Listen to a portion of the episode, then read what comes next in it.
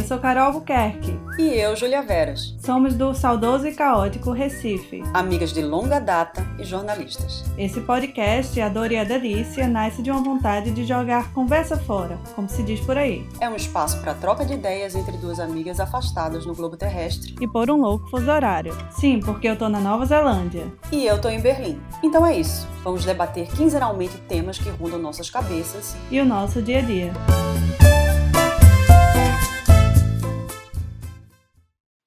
Então, amigos, o tema de hoje é ciladas de viagem.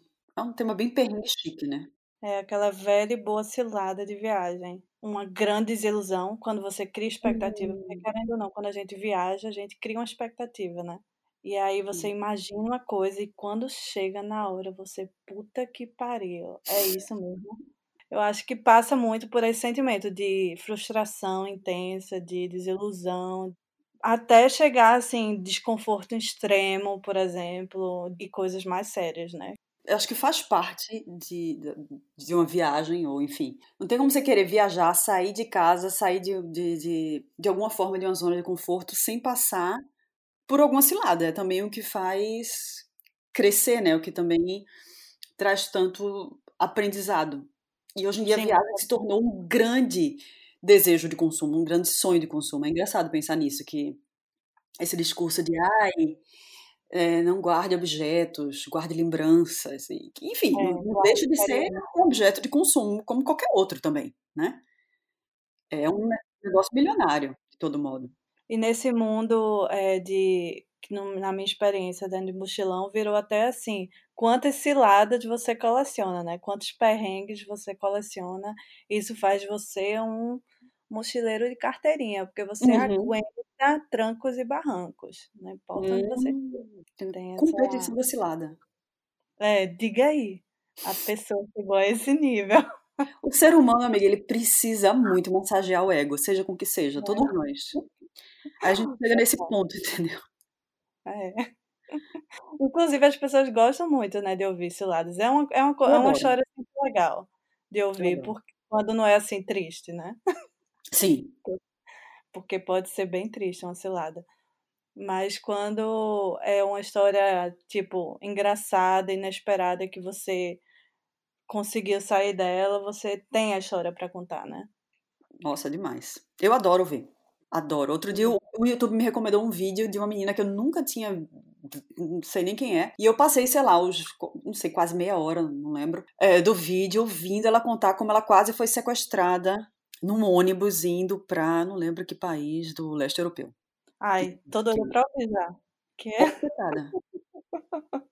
Total, tem um grande apelo, né? Totalmente. Nossa, eu fiquei, eu fiquei assim, tipo, meu Deus, eu fiquei sofrendo junto com ela. Que momentos, assim, que tu lembra das viagens que tu fez, assim, uma, uma primeira grande cilada, que tu, talvez uma jovem viajante aí, por Pernambuco ainda, ou pelo Brasil, viveu? Essa história é bem louca. Ela foi. Eu tava indo, eu estava tendo uma história com um rapaz. Boyzinho. Um boyzinho. Que você conhece, não vamos citar nomes. Sim. E. Só que ele não morava no Recife, ele morava no Rio de Janeiro. E assim, eu, sou, eu tenho problemas de memória, né, tu sabe? Eu não lembro 100% exatamente, mas eu acho que a gente tinha ficado no carnaval. E aí eu não lembro se a gente tinha, se, tinha viajado para se encontrar de novo, eu não lembro mais. E sei que ele estaria em Garanhuns no Festival de Inverno. E aí, poxa, vou encontrar o boyzinho, né? E era uma noite só que a gente teria, tipo assim, a gente veria os shows e ele voltaria pro Rio, ou pra, não lembro mais é, eu, né, louca para encontrar, fiz a mala, fiz uma bolsinha e, tipo, a ideia é que eu pegasse um ônibus para depois do trabalho para encontrar com ele. Trabalhei, né, tinha organizado meu dia de trabalho previamente, né, no jornal. Cheguei super cedo, fiz todas as minhas matérias super cedo, né, revi mil vezes para ver se não ia dar nenhum problema para ninguém ter nem que me telefonar. Fiz tudo certo, saí correndo, fui para para integração, eu tinha que pegar metrô para chegar no TIP, se não me engano pra ir para Garanhuns. E tipo assim, né? Festival de Inverno de Garanhuns na sexta-feira, toda é aquela massa de gente indo, né? É, total. Total. E aí eu terminei. Festival de Inverno é um clássico da cilada, né? Pra... Exato. E aí eu ia dormir na casa de uns amigos, peguei o primeiro ônibus. Eu sou perdida, né? Preciso, preciso reforçar aqui que eu sou uma pessoa muito, muito, muito, muito perdida. Assim, é um talento que eu não tenho. É Se perder esse motivo. Tipo assim, muito perdida. E aí eu já comecei, assim, já me dá aquele estranhamento, aquele sentimento de meu Deus do céu. Eu, tipo, uma parada de ônibus que eu não conhecia. Acho que foi a primeira vez que eu peguei um metrô, assim, no Recife. Se não foi a primeira, mas pelo menos foi a primeira vez desacompanhada. Água, água, pipoca, água gelada, água, pipoca, água.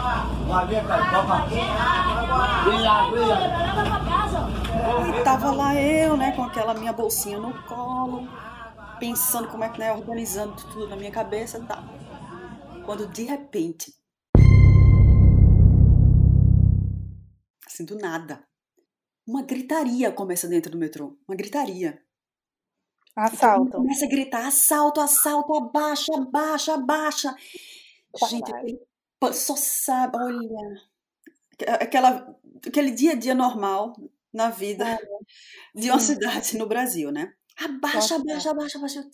Me joguei no chão. Você, você não sabe onde é aquela massa de gente que estava ali em pé encontra espaço para se jogar no chão, né? Um por cima do outro. Porque de repente, assim, a lei da física ela se contradiz. Todo mundo passa a ocupar o mesmo espaço. E aí, aquele pânico pensando, meu Deus, é agora, vão roubar tudo, vão roubar meu dinheiro, eu não vou ter como chegar lá. Quer dizer, chegar lá já nem era mais o problema, né? Pode ser que eu morra, pode ser que eu leve um tiro, uma coronhada, não sei, meu Deus do céu. É porque a minha cabeça já começa a trabalhar. Todo mundo em pânico, né? Você sentindo aquela vibração do pânico no ar. E se sucederam vários longos segundos de silêncio. E tipo. Todo mundo no chão. Silêncio. Você sabe a altura que se fala no, no, no, no metrô no Brasil, né? Uhum. Tipo assim, aquele barulho louco.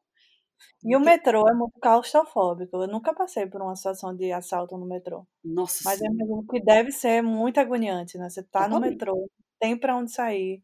Puta que pariu. E o metrô andando, né? Tipo. E aí, aqueles segundos de pânico, de silêncio, aquele silêncio que você podia cortar com a faca. Só que esses segundos, eles foram aumentando. Eles foram se sucedendo. E não vinha nenhuma ordem de passe tudo, eu te mato, ou se não me der todo o seu dinheiro, eu vou te dar uma coronhada, ou passa a bolsa agora, vai todo mundo morrer. Nada. Tu olhava assim ao redor o que estava acontecendo? Não, e tá todo mundo jogado, enfiado, não sei, é tipo assim, tava todo mundo enfiado numa grande massa de pessoas. Só que aí, como começou a demorar e tava todo mundo esperando exatamente isso, né? Tipo, alguma ordem, alguém chegar, fazer o rapa, né? Passar com a sacola, levar tudo. Isso não aconteceu. Você começou a notar, assim, aquelas cabecinhas levantando, né? Um olhando ali, outro olhando ali com medo, né? Mas assim, olhando e procurando. Sim, cadê o ladrão? Cadê o ladrão? Isso aí, cadê? Cadê o assalto? Cadê o assaltante? Cadê o revólver? Cadê, cadê o perigo? E Vamos, aí. Filho, adia aí. Exatamente, tipo, moço, assalte logo, porque a gente tem que chegar em casa, né? E aí, uma cabecinha foi levantando, outra cabecinha foi levantando. Aí uma pessoa levantou um pouco mais, a outra levantou um pouquinho mais ainda, e as pessoas foram levantando, e levantaram, Sim. e o metrô voltou ao normal. E até hoje, não se sabe o que foi aquilo. Foda, velho. Tipo assim, Foda. o que foi isso? O que foi que, tipo assim, um metrô, gente, era um metrô. Dava para ver, no momento que eu levantei assim a cabeça, aquela massa de gente abaixada. E ninguém, tipo, o pânico que se vive, né? Na, numa cidade grande brasileira. Não sei se alguém é. falou alguma coisa, se alguém ouviu alguma coisa, se houve um barulho, alguém achou que. É, não se sabe. Pode ter sido um assaltante, assim, que roubou de uma pessoa e viu aquele escândalo. Ah, vou, me, vou também abaixar aqui para mim. Pode ser. Pode espaço. Pode ser. Tipo, até hoje fica essa grande incógnita no ar. Mas enfim, segui é. a viagem, porque não acabou ainda. E aí segui a viagem e aí, depois de um tempo, eu levantei, né? Porque você fica ali enxergando. Eu sempre tenho muito medo de me perder, porque eu sempre me perco. Sempre acontece alguma coisa para eu me perder. Sempre, sempre, sempre. E aí, eu fiquei ali olhando aquele visor que tem no metrô, né? Que vai te mostrando em que parada você tá e para onde você tá indo. Teve um momento em que chegava uma bifurcação. E eu tava em pé. Eu lembro, eu, nossa, eu lembro como hoje. Segurando com a mão direita, lembro ainda assim naquela naquelas barras que ficam em cima, né? Segurando minha mala com minha bolsa com com o outro braço e olhando para onde eu ia, onde é que eu ia desembarcar. E aí teve uma hora, né, quando eu cheguei nessa bifurcação, aí a vozinha lá do metrô avisa: "Senhores passageiros, por favor, vamos agora para o lado A, sei lá, bifurcação A". Tipo assim, Sim.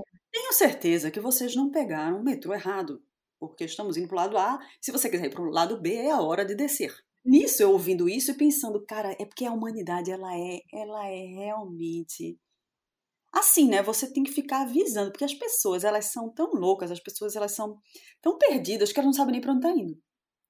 Você tem ah, que ficar avisando. Você se distrai. E aí eu, eu, lembro de ter feito esse pensamento crítico, né? Eu cuspi e o cuspe bateu aonde? Na minha testa. Pegou, tu pegou errado. Só que eu só me dei conta que eu estava indo para o lado errado quando o metrô já tinha fechado as portas e eu não podia mais descer. Mas Pô. tu desceu na próxima parada. Que para... Sim, só que o meu tempo ele tava muito, tava tipo super contado o tempo para pegar o uhum. ônibus. É verdade. E, e aí? se eu tivesse descido naquele momento, eu poderia sim, simplesmente, naquela mesma plataforma, provavelmente, pegar o metrô para o lado certo. É. E não! O que aconteceu é que eu tive que pegar, desci, né, no outro, na outra, na, na outra estação, tive que pegar um, um esperar o metrô no sentido contrário. Sim. Para voltar para a plataforma do meio, para pegar no sentido certo. E aí, amigos, você perdeu quanto tempo? Porque não é, não vem um metrô como aqui a cada quatro minutos, não né? Não, é. Vai demorar consideravelmente. E eu lá esperando, dizendo, puta que pariu, fodeu. E, eu, e, e, o que eu pensava não era a minha frustração de talvez não poder chegar. É dizer, meu Deus, o que, que eu vou dizer para esse menino? Porque o coitado tinha ido lá só para me encontrar. O que, que eu ia dizer para ele? Ou eu Pô, não deu, me perdi no metrô. Sou tão tabacuda que eu não consegui pegar o metrô. Me perdi. E aí Mas eu aí, lá... conseguiu chegar. Eu já quero o final. Já. Aí eu chegou o metrô, eu peguei certo, ela vai pro outro lado, consegui. Cheguei no tipo correndo, aquela cena assim, bem de filme, correndo, correndo, correndo. Juro, quando eu botei o pé no ônibus, o motorista olhou para mim e fez: "Olha, se eu tivesse saído na hora hoje, porque tava tipo assim, se era para as seis da tarde, era seis e um. Ele olhou para mim e fez tipo: "Se eu tivesse saído na hora hoje, viu? Era muita gente que tinha perdido esse ônibus." Porque tinha uma galera entrando assim, né? Tipo, Sim. E aí eu sentei. Dá conta.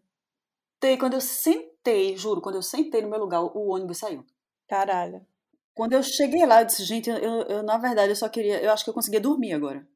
Porque eu tava assim, emocionalmente só o trapo. É, você fica assim, numa. É, sua adrenalina, né? Nossa. Puta que pariu. Eu tive uma, uma história dessa também, de ter que pegar um, um metrô, um metrô não, um trem, na Índia, Nova Delhi.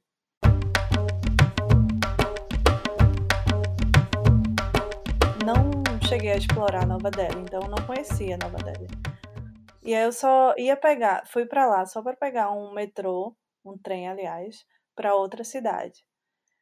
E aí eu fiz tudo direitinho. Eu fui numa agência de um cara lá indiano, indicado por uma amiga, comprei a passagem, organizei, o tuk-tuk com antecedência, o tuk-tuk ia me levar na estação.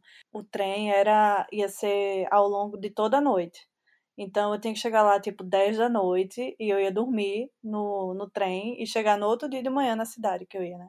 E aí pronto, tudo bem. Quando deu a hora, aí eu fui lá pegar o tuk-tuk que o cara, o cara da agência organizou para mim. Aí eu tranquila, né? Tipo, nunca pensei que para mim tava tudo certo. Só que aí eu dei conta que realmente Nova Delhi é aquele caos no trânsito, assim, eu não tinha noção, eu não tinha noção porque realmente puro desconhecimento, assim, eu não sabia que um, teria um caos gigantesco. E o cara da agência, inclusive, me disse, olha, você vai pegar com antecedência de, sei lá, cinco horas o tuk-tuk, porque vai ter muito trânsito. Aí eu, tá bom então. Mas, amiga, não era um trânsito assim razoável. Não era um trânsito da Conda Boa Vista, da Agamenon Magalhães, entendeu? Era um trânsito que é aquela coisa da Índia, né? Tem muitos tuk-tuks, muitos motos, muitos carros, muitas vacas. pessoas indo para várias direções diferentes. Eu, sinceramente, eu confiei muito no tuk-tuk, porque eu fazia, não sei nem para onde eu tô indo, tipo, não tinha nenhuma noção de onde ficava essa estação de trem, nada. E aí tinha o horário do trem, e aí eu, o tuk-tuk, não, o cara do tuk-tuk não falava inglês. E aí eu chegava para ele, tem uma hora eu olhava o, horário, o, o relógio e fazia, pô, só falta uma hora para chegar lá, velho. E a gente faz tipo meia hora que a gente tá parado aqui nesse trânsito. Aí eu olhava para ele e fazia, fazia, tentava comunicar assim, a gente vai chegar, e ele começava a rir da minha cara. Aí eu, puta que pariu, velho. Aí passava, passou uma moto assim do lado de mim e ficou presa no trânsito do meu lado, do lado do tuk-tuk. E aí eu fiz, fala, você fala inglês? Aí ele, sim, eu, oh, eu preciso chegar nessa estação de trem daqui a uma hora. Você acha que eu consigo chegar? Aí ele olhou assim, olha, eu acho que não.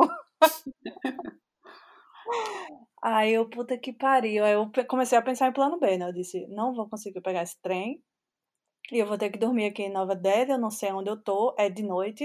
E, enfim, ainda de noite a gente tem que ter cuidado, principalmente quando a gente tá sozinha, mulher. E eu pensei, não sei para onde eu vou à noite, não, não tenho ideia do que, por exemplo, de qual. Se eu pego um táxi para voltar para algum lugar, algum hotel, não sei. Não tinha ideia de onde ficar, mas eu comecei a pensar que isso poderia acontecer. Aí eu contactei o, o cara da agência que vendeu o, o ticket de trem, né, para mim, e fiz: olha, eu tô aqui é, presa no trânsito e tô pensando no plano B, porque eu acho que eu não vou conseguir chegar a tempo para pegar o trem. Aí ele fez assim: é, confia. Nossa, foi assim esotérico. Tô na é, Índia e recebi um recado do universo, assim, uma coisa energética. Aí eu argumentei, né, com esse confia, of course. Eu disse, eu falei com um cara aqui do, da moto, ele sabia onde é que era a estação de trem, ele disse que realmente é muito difícil que eu chegue lá. Eu falei isso pro cara da agência, né? Porque, pô, ele que organizou minha viagem para pegar o trem, né? E eu tô aqui presa no trânsito. Aí ele fez assim: não faça sua cabeça pelo medo dos outros. Pixa, isso só na Índia, né? É. Já vem com um guru espiritual a seu dispor. Um guia de trânsito espiritual, total. Tá bom. Vou dar um crédito aí, vou, vou, vou apostar até o último minuto. E aí, nisso, tipo, acho que uns 10 minutos depois de ele mandar essa mensagem, o trânsito abriu de alguma forma, mas abriu assim, daquele jeito, dá para andar um pouco tuk-tuk. E aí o cara pegou a calçada com tuk-tuk e foi assim por meio das pessoas. Pá, pá, pá, pá. E aí ele ah, teve uma hora que ele chegou assim numa esquina e tava cheio de lotado de carro na rua, tipo, a gente não, ele não conseguiria avançar mais, lotado de gente. E aí ele apontou assim, aquela estação de trem, o cara do tuk-tuk. Aí eu, tá bom. Aí eu peguei minha mochila, botei nas costas e saí correndo. E aí nisso, cheguei numa, tinha que cruzar, né, uma avenida. Putz. E aí vinha carro de um lado, vinha carro do outro eu de fato aproveitei um momento que a vaca estava passando e aí eu fui com ela. Essas coisas a vaca ajuda. E quando eu cheguei na estação de trem, eu fiz, caralho, a estação é gigante, tipo a Nova Delhi. Eu não sabia para onde eu ia. Aí eu, puta que pariu. Aí eu perguntei para alguma pessoa, aí essa pessoa, mostrei o meu o papelzinho, né, com ticket, aí ele apontou para um lado, eu saí correndo. Amiga, no momento que eu pisei pisei de fato. Tipo, eu subi a escadinha, o, o trem começou a andar. Uhum. É muito louco isso. Porque é um momento muito louco. Como assim você chegou a tempo, Carolina? E tu ficou ouvindo assim aquela voz daquele homem. Confia. Foi, ele foi um mestre para mim. Não seguia pelo, pelo medo dos outros. É, mas eu já. É, o meu primeiro perrengue é, foi quando eu tinha uns acho que uns 19 para 20 anos, que eu viajei de ônibus. Foi a primeira vez que eu fui para o Rio de Janeiro, de ônibus, do de Fortaleza até o Rio de Janeiro. Quantas horas? É, foram horas não, amiga, foram três dias e meio. É, exatamente. São... Nossa Senhora. É. E aí foi um perrengue, enfim, foi uma oportunidade gigantesca, tipo, de imbatível. Era o movimento estu estudantil lá do, de Fortaleza e eu tinha uns amigos que. Amigos não, meus primos eram ligados ao movimento estudantil. E aí, não sei como, uma prima minha chegou pra mim, Carol, dá pra gente ir no ônibus do movimento estudantil só pagando 50 reais. A gente vai pro Rio de Janeiro e a gente vai ver o, a, o festival de arte de lá. E a gente vai ficar hospedado na, no, na universidade. Eu, oxi, tudo de graça, só os 50 reais, gostei, bora. e aí, é, e aí pegamos, né? Eu avisei pra. Passava as férias, né, em Fortaleza, então, que é a minha família de lá. E aí eu disse, ó, oh, eu tô indo pro Rio de Janeiro com a minha prima. E aí pronto, no outro dia a gente já tava pegando esse ônibus e assim, imagine um mano de estudante, 19, Nossa. 20 anos, no ônibus, muita farra, muita batucada, muita bebida, muita doideira, só de fato pão com mortadela, porque essa é a única comida que o, a, a Uni, né, a União Nacional uhum. de Estudantes dava pra gente, era pão com mortadela, de fato.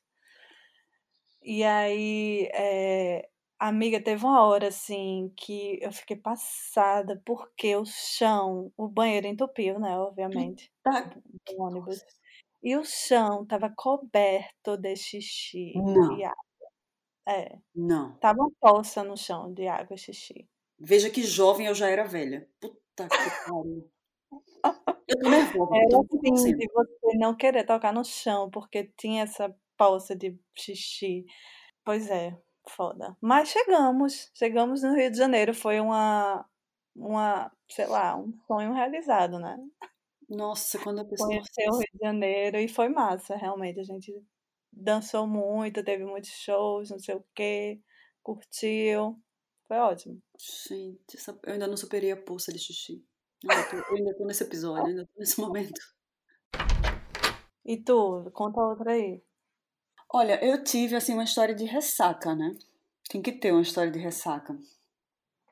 A primeira viagem internacional que eu fiz, né, que eu passei um tempão juntando dinheiro, fui com três amigas fazer, digamos, um micro micro tour pela América Latina. Quem organizou os não hotéis, né, hostels no caso, que a gente ficou foi uma amiga minha que é super organizada.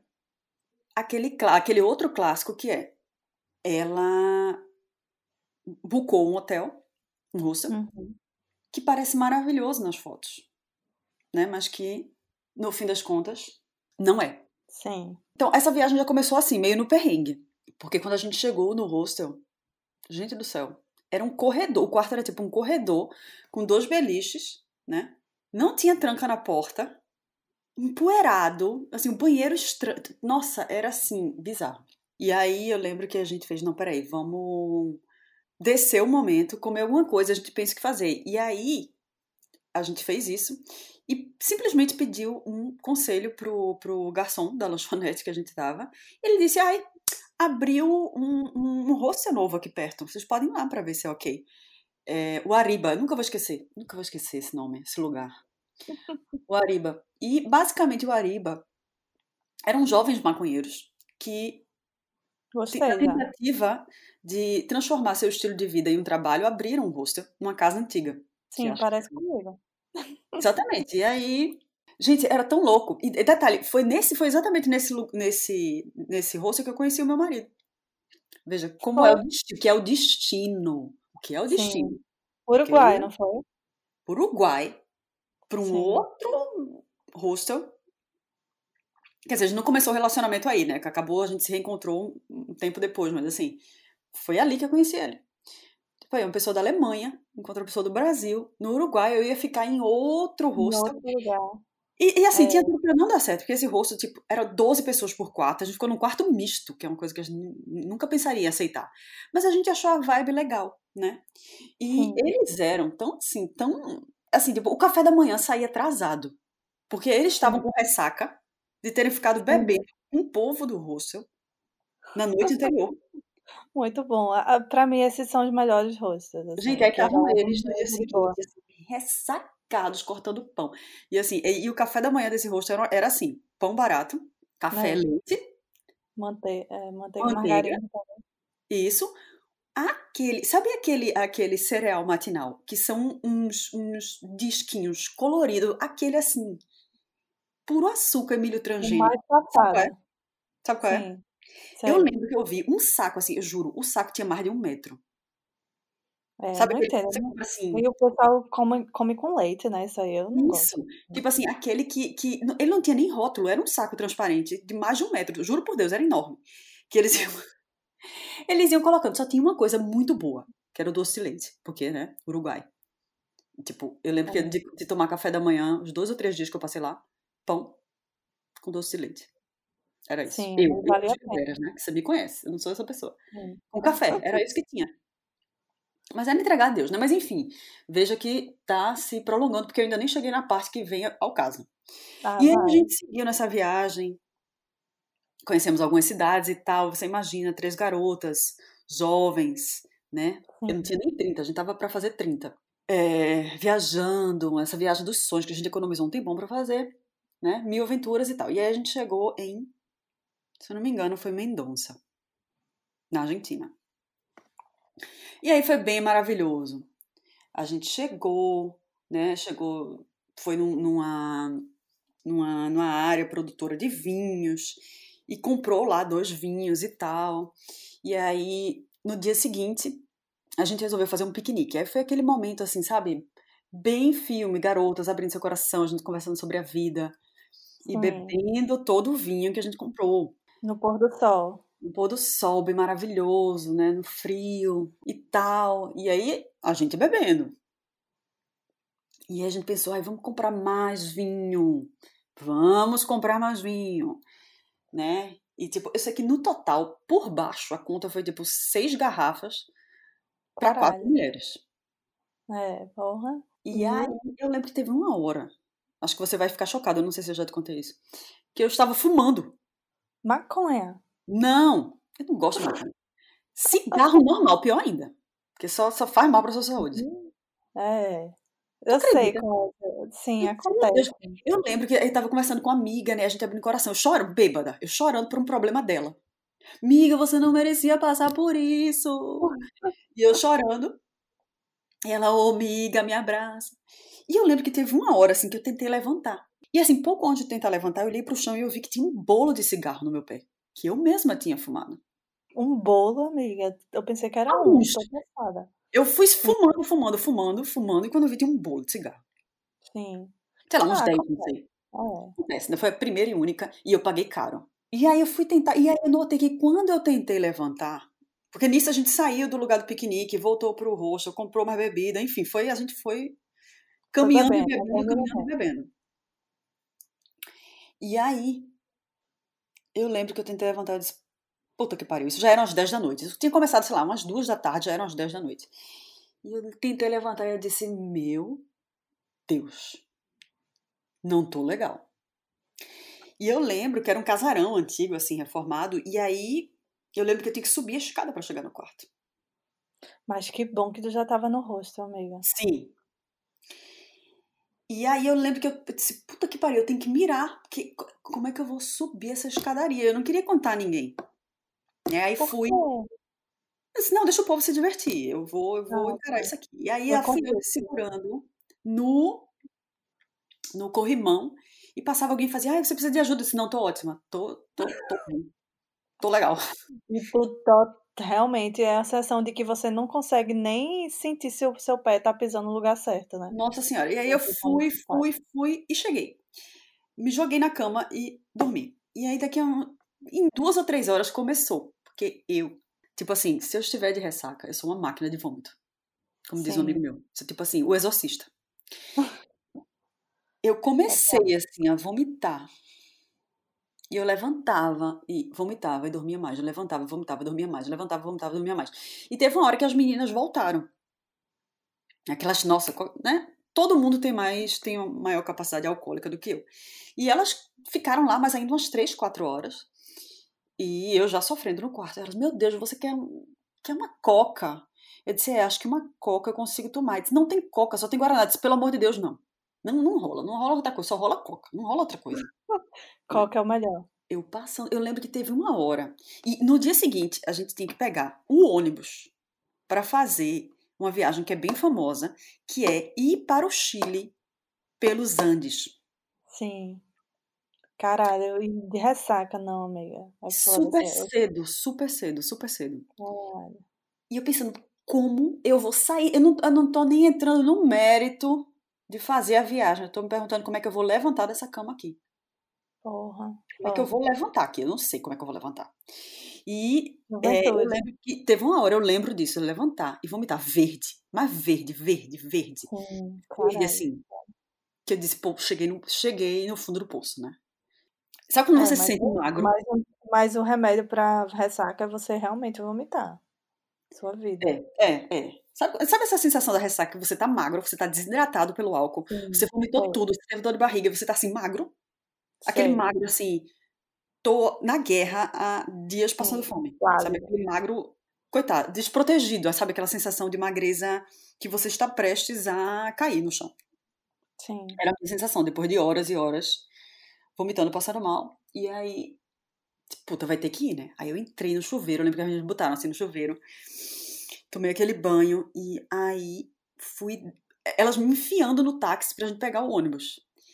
E tava tipo 10 graus, mas eu juro, eu nunca senti um frio como aquele na minha vida. Eu senti um frio. Mas é, amiga, você tava fraca.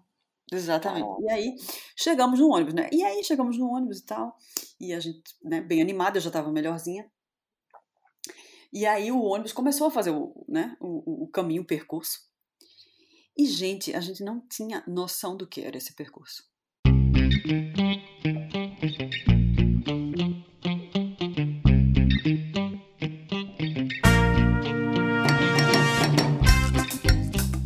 Os Andes, né, que são coisa fantástica, maravilhosa, imponente, incrível.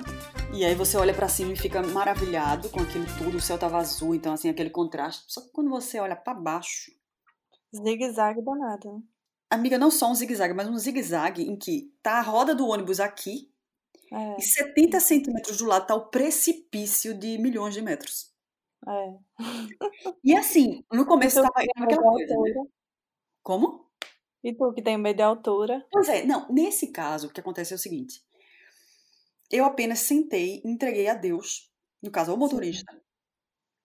E fiquei ali quieta sem me mexer, porque eu tinha a sensação que tá tudo bem, tá tudo bem, tá tudo bem, tá tudo bem. Eu não preciso fazer nada, um, motorista que tá fazendo tudo. E aí isso funcionou, né, como um, um, acalento psicológico. Mas a minha amiga do lado, ela disse: Meu Deus, isso é um absurdo, eu quero processar essa empresa, porque ninguém me disse que essa viagem era assim. E ela, sim, precisou tomar um calmante. Caralho, fala Porque assim, sério, você olhava para baixo e você dizia: Caralho, é. Assim, é uma pedra que esse ônibus desliza. E eles fazem. E eles vão rápido, né? Hã? Eles vão rápidos. Não, né? Claro que não, porque não. também aí.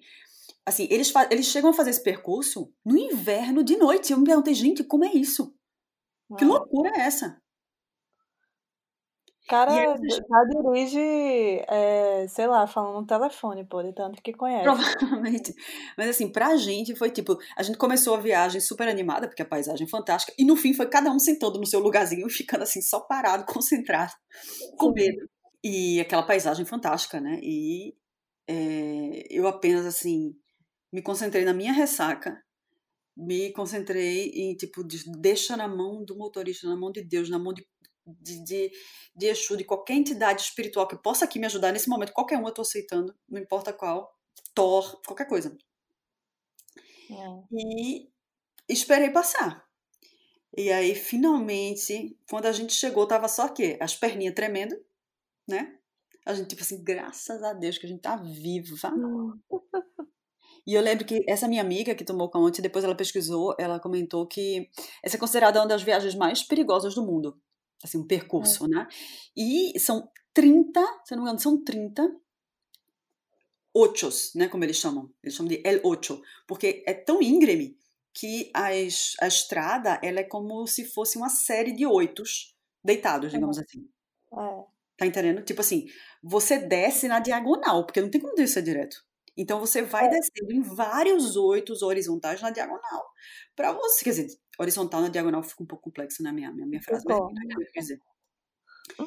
É, para poder chegar embaixo. E eu ficava contando um ocho a menos. Um ocho a menos. Um ocho a menos até chegar embaixo. E dizer, graças a Deus, meu Deus, eu tô viva. Amiga, eu fiz esse percurso aí de ônibus. Só que eu fui assim, escutando música e dançando. Eu te amo, Carol. Eu lembro que eu tava escutando Luiz Gonzaga até hoje. Eu disse, vou botar Luiz Gonzaga aqui. E fiquei, cheguei em Santiago escutando a Luiz Gonzaga. Você não teve nenhum pingo de medo pra humilhar a gente, é? Não, tipo, não. Disso, disso não, não sei. Pra mim tá no ônibus, tá tranquilo. É, já tive medo de ônibus, assim, quando eles vão rápido, quando eles vão realmente. E eu fiz uma viagem dessa pra Machu Picchu de, num ônibus que o cara, o motorista era louco, assim, ele ia, tava nem aí se vinha carro do outro lado. Acho que eles se conheciam, sei lá. Sabia quando vinha carro já. Mas o cara era um, era um zigue-zague do cara, era um penhasco gigante e ele ia assim, pelando, pelando tanto que meu cabelo voava. Nossa, nossa. É. Tu já foi roubada? Já aconteceu assim, tu ficar sem dinheiro? Já algum golpe? Aconteceu alguma coisa assim? Não, nada de ser roubada, de nada disso. A gente levou um golpe no Chile. Foi. Antes de ir embora, essa viagem foi engraçada, porque assim, a saída começou, a, a entrada, né, começou com um vacilo, esse vacilo do, do, do, do rosto, que era uma farsa, digamos assim. E quando a gente tava indo embora, eu não lembro mais bem, mas eu acho que só tava. Eram quatro meninas no total, mas só tava, só tava eu e uma amiga nesse. Agora eu não lembro desse detalhe. A gente pegou um táxi para voltar para o Brasil, né? E aí, quando a gente entregou a nota, o motorista fez. É, Olha, essa, essa nota que vocês me deram é falsa. E aí a gente ficou tipo, como assim? A gente tirou no caixa do banco. Não tinha. É. Gente, como assim? Só que na, na hora você fica muito nervoso, porque, tipo, tem um, É. um avião para pegar, né? Eles fazem com intenção, claro, eles sabem que você tá voltando, Uhum. puxam uma conversa com você, sabe que você tá voltando. Sim. Todo mundo mulher no Óbvio. carro, né? E eles, É. não, não. Aí eu disse, ai meu Deus, será que a gente tem que avisar a polícia? Eu lembro de ter pensado isso, né? Bem meu pensamento isso. E aí o cara, não, é, é melhor você não avisar a polícia porque eles podem pensar que você é. é- é-" Caralho, velho. Que pala do caralho. E, e na hora, é óbvio que você é uma pala, e você, mas na hora você tá tão nervoso que você não realiza aquilo. Sim. Por mais que tudo aquilo não se encaixe na sua cabeça, eu lembro de pensar, não tem como, a gente tirou esse dinheiro ontem no caixa eletrônico do banco. Aí o que? Ele ficou com a nota e vocês pagaram outra? E aí, exatamente, a gente pagou e a gente teve que tirar esse dinheiro. A gente saiu correndo pra tirar o dinheiro, eu acho. Meu Deus, que cara idiota, velho. Ah, mas, amiga, ele, ele era um. No caso, um Um criminoso. criminoso, né? É. E aí, depois que a gente foi se dando, quando a gente chegou no avião, que sentou, que relaxou, fez todo aquele processo, né? de- enfim. Que a gente se deu conta, gente, isso foi muito um golpe. E a gente caiu, feito patinho. É, é, acontece. A gente não se deu conta, realmente. A gente tirou outro dinheiro, pagou o cara de novo. E, tipo, nem pro cara dizer devolver a nota, por exemplo. Ah, já que é falsa, devolve, né? Não. Hum, É, ficou. Óbvio, né? Pois de é, um- pois é um golpe. É, eu nunca esqueci essa história. Nunca. É. Assim, o clássico do golpe na América do Sul. é, esse é um clássico, realmente. Eu nunca fui, assim, assaltada, nem levei um golpe desses de, de dinheiro, nada disso, não. Não que eu me lembre, pelo menos. Eu acho que eu me lembraria, né, se fosse dinheiro. Uhum. Mas eu já caí em situações, assim, que era uma cilada feiosa, assim, uma cilada foda. Eu, quando eu decidi mochilar, eu comecei a buscar por voluntários, né? Eu me inscrevi numa rede social que se chama Workaway. E aí eu fiz um perfil lá e disse que eu ia para a Índia e para a América do Sul, que esse era o meu plano, né? E aí, na Índia, uma pessoa me escreveu de um lugar no sul da Índia que eu até estava curiosa de saber o que era. Uhum. E aí essa pessoa, eu lembro até hoje o nome dela, é Cristina. E ela escreveu dizendo que tinham vários, eh, vários projetos, era um, um lugar voltado para dar workshop de eh, Ayurveda, óleos essenciais, permacultura, que eles tinham vários projetos ecológicos, não sei o que lá. E eu disse, porra, quero Uhum. quero saber o que é isso. Aí, tipo, foi o único voluntário que eu fechei desde o Brasil. Tipo, com meses, acho que uns seis meses de antecedência, ou quatro. Por aí, entre seis e quatro. Antes de eu pegar o avião. Eu, então eu já sabia, por exemplo, antes de chegar na Índia, que eu ia para esse lugar, no sul da Índia. E aí pronto. Aí nisso foram, sei lá, uns cinco meses de viagem antes de chegar esse voluntário. E aí eu cheguei à Índia e eu viajei um pouco à Índia. E quando chegou um momento que eu encontrei até uma amiga, a gente viajou junto. Ela até fez, Carol, bora comigo pra Ásia, não sei o quê, bora. Aí eu disse, não, porque eu tenho esse voluntário que eu já fechei já do Brasil e parece super legal. Aí eu, realmente, eu tô indo pra lá. Aí eu peguei um avião de Nova Delhi, foi Nova Delhi? Acho que foi, e fui pra lá. Tipo, era um negócio totalmente assim, longe de onde eu tava, tá ligado? Eu Uhum. realmente me desloquei pra aquele lugar pra poder fazer isso voluntário. Então eu tava com muita expectativa, né? Você pode imaginar. E ainda mais com como o cara vendeu, como a mulher vendeu, tipo, um monte de coisa acontecendo. E aí é, foi um avião, foi um ônibus, tipo, de várias horas, acho que ônibus foram quatro horas de ônibus pra chegar nesse lugar. E aí, quando eu cheguei, vem um cara de moto me buscar. Aí eu achei estranho, né? Um Uhum. cara, tipo, ela não me avisou nada que ia ser um cara. Ela disse que ela ia me buscar. Aí ele fez assim, é, Cri- Cristina teve que viajar de última hora pra Alemanha, ela era da Alemanha. Uhum. É, então eu vim te buscar e tal. Eu, tá bom, então. Subi na moto Ai, meu dele. Deus, tá tá com medo. Eu, né? Pois que é, eu, eu assim senti, eu disse, eu vou confiar em qualquer coisa, eu empurro ele da moto e saio correndo. Tipo, eu vi que ele tava me levando pra um lugar assim que tinha muita gente, não era nada isolado, entendeu? Índia, né? E aí a gente chegou num lugar que era uma casa caindo aos pedaços. Uhum. Tipo, uma casa com um aspecto realmente abandonado. Inclusive, tinha um quarto que não tinha nem teto, assim, era só tralha. Nossa. Era parede quebrada, tá ligado? Aí eu, porra, que lugar é esse? Tipo, a mulher me vendeu que era tipo um centro de Ayurveda, não sei o quê, de permacultura, com vários projetos acontecendo ao mesmo tempo. Eu tava esperando algo completamente diferente, né? E aí, de primeira, eu conheci a galera, os outros voluntários. Aí ele, no caminho, ele foi até me falando que tinham vários voluntários lá, de várias nacionalidades. Aí eu fico, foi ficando animada, assim, porque você espera também isso, né? Essa troca. Eu conheci a galera, a galera super legal. Aí eu, bom, vou ver qual é, né? Tipo, vou, vou, não tinha me organizado para um plano B, então eu disse, vou ver qual é. Mas assim, é, eu vi logo qual era o esquema, né? Tipo, de, em termos de, de troca. Ele oferecia um lugar, assim, é, completamente insalubre para os voluntários, amiga. Nossa. Completamente insalubre, assim, é. É, tinha um quartinho mofado com uns colchões nojentos que eu fiquei com medo de pegar aquele, aquele negócio da coceira, né? Como é que chama? Ai, nossa, eu tenho pânico disso, meu Deus. É, que eu já peguei também viajando, mas enfim. É, e aí eu fiquei com medo de pegar. Eu disse assim: eu vou dormir no meu saco e dormir na barraca do lado de fora. Eu não vou dormir nesse colchão nojento aí, não. Aí passei a dormir do lado de fora no, no meu saco e dormi, né? Isso, tipo, a cozinha era nojenta, nojenta. O banheiro era aquele banheiro indiano do lado de fora, não. com aquele que é o buraco no chão, num lugar assim, nojento e com rato, cobra, barata.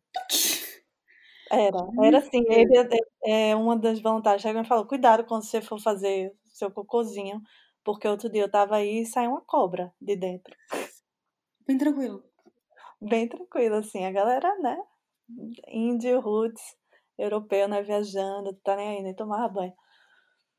Ai, mas. E aí, pronto. Aí eu disse: puta que pariu, é isso, né, Carol? Você veio pra cá, vamos ver qual é. Aí eu ainda insisti, assim. Só sei que aí é, eu fiz amizade com a galera, de fato, me conectei com a galera. E isso me fez ficar, entendeu? Eu disse, vamos ver qual é, vamos ver. E também tem outra questão que era, ele sempre, o host né, da gente, sempre dizia que ia acontecer várias coisas. Próxima Uhum. semana vai acontecer isso, não sei o quê. E no final das contas, a gente não fazia nada. Tipo, não fazia nada lá, só ficava meio que às vezes, por exemplo, ele chamava eu e outra menina, e a gente ia para um café discutir algum projeto que, assim, a gente não sabia nem o que é que ia acontecer. Mas Não tinha nada acontecendo.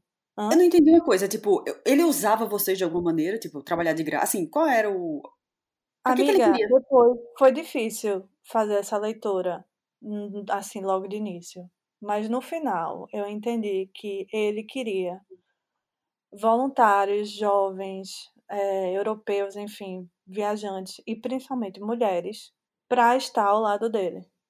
Uhum. Entendesse? Ele gostava de ir para os lugares que eram esse lugar chama Auroville, que é tipo uma grande comunidade Ah, internacional no sul da Índia. Sim, eu já ouvi, eu acho que eu já vi um documentário sobre esse lugar, se eu não Já. me engano. Ele ficava do lado de fora, ficava na na comunidade dos locais mesmo, do lado de fora, numa casa lá.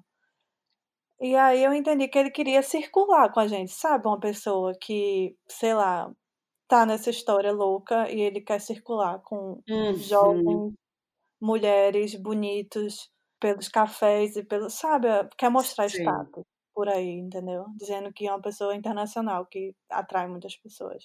Uhum. Nossa Ele senhora. é pois é, foda. Tipo, e aí eu lembro que eu fiz amizade muito com uma menina da Noruega e outra alemã. Quando eu cheguei tinha um francês lá, e acho que 2 dias depois que a gente que eu cheguei, ele estava saindo de lá. Aí eu perguntei: "Ah, tu vai pra onde e tal, não sei o quê". Aí ele: "Eu vou fazer um outro voluntário", e ele olhou pra mim e fez assim: "Não confie no que ele fa no que esse cara fala". Ele falou assim pra mim, 2 dias de de depois de eu chegar. Aí eu: "Puta que pariu". O que é que ele quer dizer com isso? Só que ele não falou mais nada, entendeu? Só falou assim: "Não confie nele, não confie Mas no que acho ele que já foi fala". suficiente, né, foi bem claro.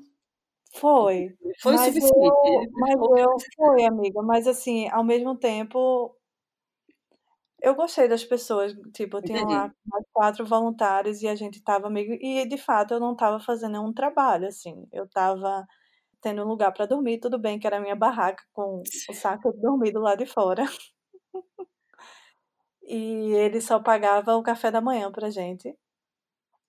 Mas, eh, e ao mesmo tempo ele tinha aquela cara é foda isso, porque aí ele tinha umas conversas legais, entendesse, de me explicar como é que acontecia, a cultura daquela região, não sei o quê, aí eu ficava interessada por isso. Mas aí depois de 1 semana, 1 semana e meia, eu disse assim: "Eu vou tentar procurar um lugar pra eu fazer voluntário", eu não queria gastar muito dinheiro também, né, eu estava já, tipo, no momento que eu estava economizando bastante da viagem.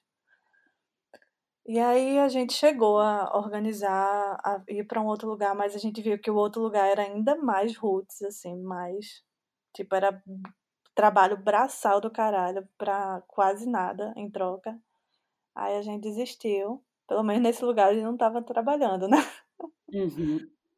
E aí, o que aconteceu foi que de fato, assim, eu não trabalhei, não ele, tipo, não pedia a gente horário, nada, entendesse, ele só pedia às vezes pra gente acompanhar ele pra um café e acompanhar ele pra não sei aonde, e a gente ficar lá observando a reunião acontecer, anotando alguma coisa, era isso, basicamente. Eu iria ficar 1 mês lá, quando deu umas, sei lá, na 3ª semana, eu decidi que eu realmente iria sair de lá. Aí eu encontrei um outro lugar, que era uma comunidade, eu paguei um quarto lá pra ficar. E aí nisso, as pessoas que tinham ido pra o voluntário, ele estava recebendo mais pessoas, né, todo mundo saiu comigo, tipo, ele ficou da noite para o dia sem nenhum voluntário. Ninguém, porque eu falei eu já falei, tipo, eu acho que é muito estranho o que tá acontecendo com ele, eu acho ele estranho e não entendo por que que ele tá recebendo a gente aqui. E ele tinha umas coisas estranhas, assim, umas atitudes meio estranhas. E aí depois eu soube que uma das meninas que um que ficou muito amiga minha na época uma alemã que conhecia ele de antes, ele abusou dela. Nossa Tipo, que isso aconteceu num tipo, quando eu já não estava lá, ele ela chegou e falou pra mim isso, eu disse aí eu fiquei muito puta, eu disse: "Caralho, velho, que que enroscado". E eu acho, sinceramente, eu não sei, mas eu acho que ele abusou de outra menina também. porque eu lembro que ela tinha uma relação estranha com ele e ela era bem novinha, sabe aquelas europeias bem ingênuas? Sim. Que é bem novinha, assim, 19 anos na Índia, sem dinheiro nenhum. Ela foi pra Índia sem dinheiro nenhum, então ela estava completamente independente dele. É, que ele pagava comida, pagava hospedagem, não sei o quê. E aí eu acho, eu sinceramente acho que ele abusou. Eu não sei se foi até que ponto ele chegou, mas eu acho que rolou alguma coisa, porque eu senti uma coisa estranha nela e ela teve uma hora que ela eu hospedei ela na, no lugar que eu fui. E ela ficava bem assim, é, distante, sabe como uma pessoa tá meio sofrendo, não sabendo lidar? Sei. É. Pronto, aconteceu isso. Cilada. É, eu, eu nunca tive essa experiência de voluntário, né? Você teve várias. Mas eu imagino que pode ser uma coisa fantástica, que você pode conhecer pessoas incríveis e pode ter experiências totalmente fora da caixa, digamos assim. Uhum. Mas também deve ter uma galera, assim. Eu já li umas coisas de gente que, tipo, faz você trabalhar mil horas por dia é, em troca de, tipo isso, um, um colchão cheio de rato num quarto frio por um pão com oba três vezes por dia. E você fica preso naquilo, porque quem faz esse tipo de trabalho é geralmente quem não tem tanto dinheiro. Então não é tão fácil assim você mudar seus planos do dia para noite para dizer eu vou embora daqui, né? Como É. essa menina, né? Que foi É, com pouco dinheiro e tal, né? Quem, quem faz isso não é um turista de luxo, é gente que, que vai É. com bem pouco dinheiro. E tem também que você, assim, é, você é a única, são as únicas pessoas que você conhece naquele momento. Uhum. Então, como confiar, entendeu? E aí você, quando, pô, eu, sinceramente, o que me fez ficar ali naquele lugar por mais tempo, mesmo com todo o desconforto de estar com aquele cara, foi o pessoal. O pessoal era muito massa, tipo os outros voluntários. É, e realmente, pessoalmente, ele não fez nenhum abuso pra mim. Ele só fez, só via que ele tinha muita pala e não fazia nada, entendeu? E aí, Uhum. mas tem muito, muito caso realmente desse, muito assim na, no Sudeste Asiático, que é tipo a meca dos voluntários, né? Que tem, Uhum. tem muito fluxo turista lá e nesse esquema. Então, é, e aí eu entendi também que foi, tipo, eu fechei esse voluntário com um mês de antecedência. Eles que vieram falar comigo, não fui eu que falei com eles. Geralmente você procura o voluntário. O Workaway, o site que eu uso, eu acho massa porque você encontra vários tipos de voluntário pelo mundo, em vários países, mas não tem muito essa ferramenta de dar, de, de denunciar, entendeu? Esse tipo, o Ah. perfil dele era inclusive fechado para comentário. Entendeu? Era fechado. E eu lembro que eu, depois disso acontecer, eu nem denunciei, porque eu fiquei com medo de ele me acusar de alguma coisa, entendeu? Uhum. Nossa, é uma, é relação muito tipicamente abusiva. Meu Deus. É, Porque, é. nossa, a quantidade de poder que o outro tem sobre você, assim, do nada, é assustador. E essa foi a grande cilada que tu passou no, no voluntário ou tu teve outras histórias, assim? Tive outra cilada depois Meu Deus dessa. do céu. Conta, Carol, conta. E foi essa, incluiu até uma discussão. Eita, emoção. É, tava eu e uma amiga do Peru, a gente tava viajando junto e a gente fechou esse voluntário pra é, Hanoi, né? No Vietnã. E aí o voluntário é, era era uma, tipo uma escola de inglês para crianças, só que privada, não era tipo uma ONG, nada disso não. Mas que tinha uma proposta de ensino assim diferente, tá ligado? E essa minha amiga era fotógrafa, e aí eu fazia vídeo, e aí a gente fechou dizendo assim: vamos fazer alguns vídeos, algumas fotos para o seu site e tal, e ajudar nas aulas, né? Porque tinham os professores voluntários. E aí, quando a gente chegou, mais uma vez, os voluntários muito massa, assim, a galera muito legal, de vários países e tal. Rolou uma identificação de cara, então a gente gostou de cara nesse sentido. Só que aí a gente começou a ver que era o, o seguinte esquema: um trabalho que começava às 8 da manhã e terminava quase às 10 da noite, com apenas, sei lá, duas horas de intervalo. Nossa. E a gente dormia todo mundo junto, num quartinho abafado. Um mínimo de conforto não tinha, totalmente mofado, horrível. Por que, que a gente trabalhava de, de manhã até de noite? Porque quando a gente não estava cozinhando, a gente estava lavando os pratos, limpando a casa. E aí de tarde recebia as crianças. E aí depois limpava depois das crianças e aí de noite a gente cozinhava para todo mundo ou limpava. Então era um esquema realmente que a gente não tinha horário nenhum livre. E aí depois eu fui ver, observar as pessoas, assim, os outros voluntários, e eles estavam assim, sabe a pessoa com cara de acabado? Uhum. Sabe uma uhum. pessoa que tá assim, trabalhando que só? Tinha uma menina israelense que eu olhava para ela assim, eu disse, eu perguntei a ela, como é que tá sendo e tal. Ela fazia, fazia um, acho que um mês que ela tava fazendo esse voluntário lá. Ela disse, é, é legal e tal, gosta de ensinar as crianças, não sei o que, a galera é legal, mas realmente a gente fica aqui nesse lugar o dia todo. Aí eu disse, que tipo de voluntário é esse? Que vocês se matam de trabalhar por nada. E ele tá, tipo, ganhando no, no trabalho, em cima do trabalho de vocês, de ser professor. Segundo, terceiro dia, uma menina na Inglaterra saiu chorando, pô, do voluntário, depois de conversar com ele. E a, a menina era professora de inglês, tipo, formada.